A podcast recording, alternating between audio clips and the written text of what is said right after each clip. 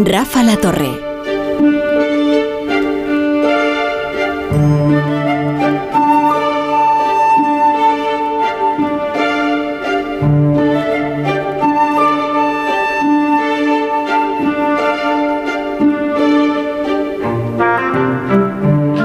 ¿Cuánto tiempo, Javier Goma? Pues a mí me, ha hecho, se me ha hecho larguísimo, sí. Sí, sí, mucho tiempo sin la filosofía mundana que nos trae Goma aquí a la brújula. Eh, el otro día le pidieron a Javier Goma que definiera la historia de la cultura del siglo XXI en cinco palabras. Así es. Son ejercicios muy fáciles, en los que te proponen tus editores. Y él lo hizo muy disciplinado en un artículo que se ha publicado en el Cultural. Vamos a ver, vamos, eh, ¿qué te parece si, si lo hacemos como un juego? Venga, ¿un juego de qué? De los avalorios. Ah, pues mira, a lo mejor es oportuno. pues vamos a hacerlo como el juego de los avalorios. Yo te voy lanzando conceptos y tú me vas ah. explicando por qué los has incluido en ese artículo. Por cierto, eh, tus editores son exigentes, ¿eh? Porque, hombre, he conocido ejercicios más, fáciles y más sencillos para un artículo, ¿eh? Vamos a ver. Esto, insisto, son eh, palabras ¿cómo es? que definen la historia y la cultura del siglo, del siglo XXI. La primera es vulgaridad. Sí, pienso que vivimos en una sociedad de la vulgaridad. Y dirás, ya se ha puesto este hombre con una actitud aristocrática, frunciendo el ceño, arrugando la nariz, poniéndose exquisito. Y es todo lo contrario, porque yo defiendo que la vulgaridad es un estado de progreso moral. ¿Ah? Sí, eh, ya habías defendido aquí la vulgaridad. Así es, por eso tampoco quiero insistir mucho. Es la hija, suelo definirlo, la hija fea de dos padres hermosos, que son la igualdad y la libertad. Lo que ocurre es que no hay que pensar que la vulgaridad es el lugar de llegada, sino el lugar de salida. Todos mis libros proponen una reforma de la vulgaridad en el sentido de la ejemplaridad. No la ejemplaridad aristocrática o minoritaria del pasado, sino una ejemplaridad mayoritaria que yo llamo mayoría selecta. Así, mayoría selecta. ¿No te parece un bonito sintagma? Eh, sí, sí, un bonito oxímoron. Es, pues sí, bueno, no oxímoron para los que son, los que piensan que lo selecto es minoritario, pero como yo argumento que es mayoritario. eso está bien, eh. eso es muy buena respuesta.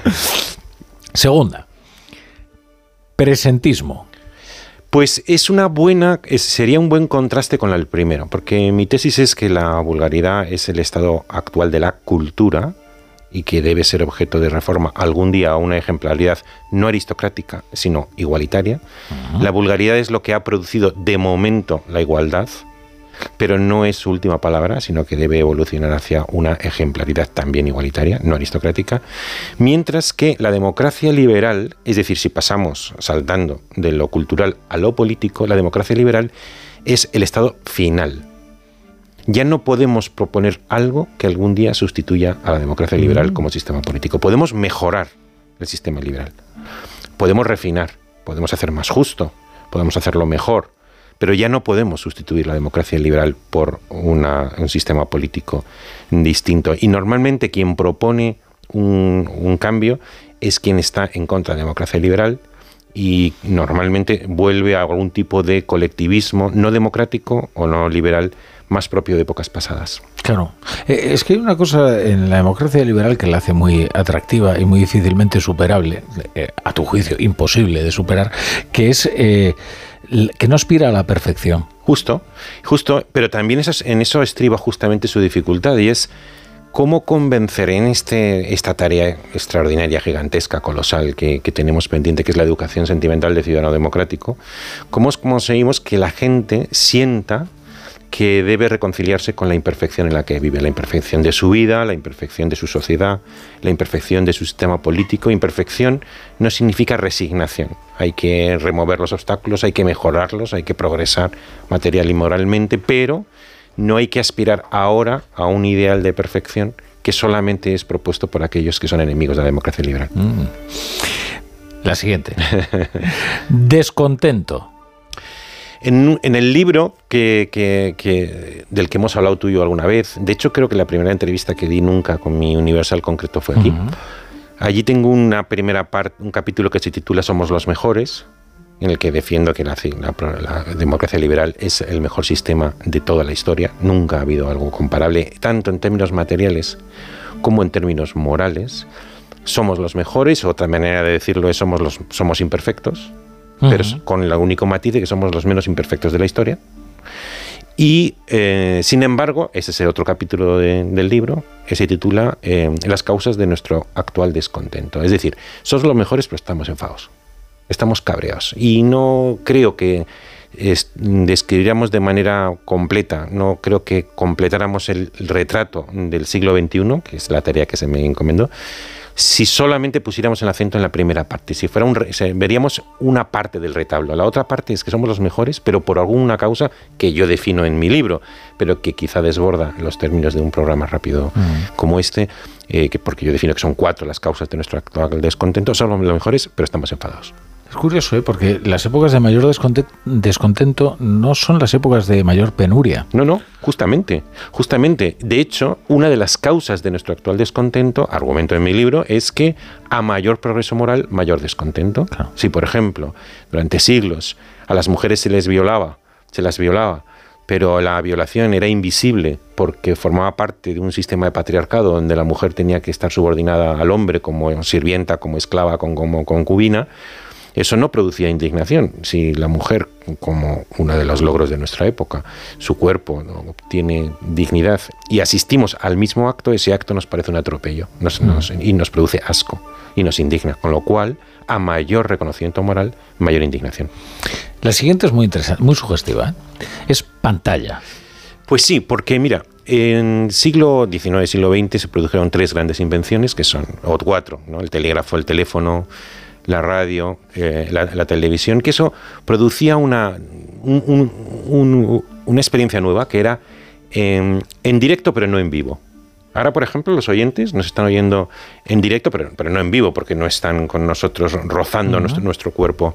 Con todo, había una sensación, hay un poeta en inglés... Voy a anticiparme algo que puede ocurrir mañana, y es que nos estén escuchando, pero no en directo sino en el podcast. Sí, eso es cierto. Ya no sería ni siquiera en indirecto, aunque, es aunque hay una especie de viveza en el... Eso por supuesto que sí. Y además incluso creo que es un fenómeno creciente, ¿no? Sí, porque nosotros sí que lo hacemos en directo, es decir, no cortamos y Pero, ¿eh? pero luego está el podcast, que, que muchos pueden seguir. Pero hay un poeta inglés que se llama Coleridge, que inventó esa expresión que luego ha sido muy manida, de la suspensión de la credibilidad, que dice que quien lee un libro o ve una película suspende por un momento la credibilidad, sabe que lo que está ocurriendo en esa pantalla es ficción, pero se lo cree.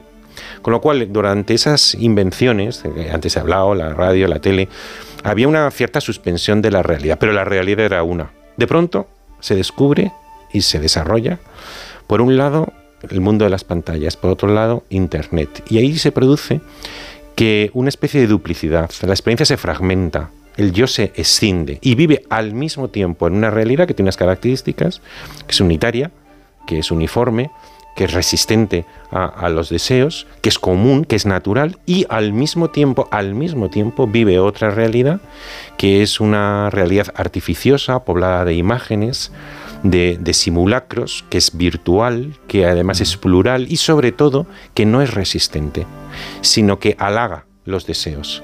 Entonces, en la realidad que es común, nuestro yo tiene que afrontar resistencias y superarlas, pero luego existe un mundo maravilloso que satisface nuestros placeres y que nos dota algo así de superpoderes. Vivimos una irrealidad. Entonces el yo moderno el yo del siglo XXI es un yo esencialmente fragmentado y escindido entre dos planos y a mi juicio, esta realidad que tantas cosas buenas nos proporciona genera un problema que es retrasa la adaptación sentimental de la gente a la realidad. Y para la quinta nos quedan unos segundos. Es cosmopolitismo. Si me preguntas cómo era 1924, yo te diría que era más local y menos cosmopolita. Si me preguntas cómo será el 2024, te, dirá, te diré que es 2124, te diré que es más cosmopolita que ahora. La tendencia al cosmopolitismo, existe una raza, el hombre y la mujer, existe un solo principio, la dignidad, y como el cosmopolitismo es un invento de Occidente, el cosmopolitismo es occidentalismo.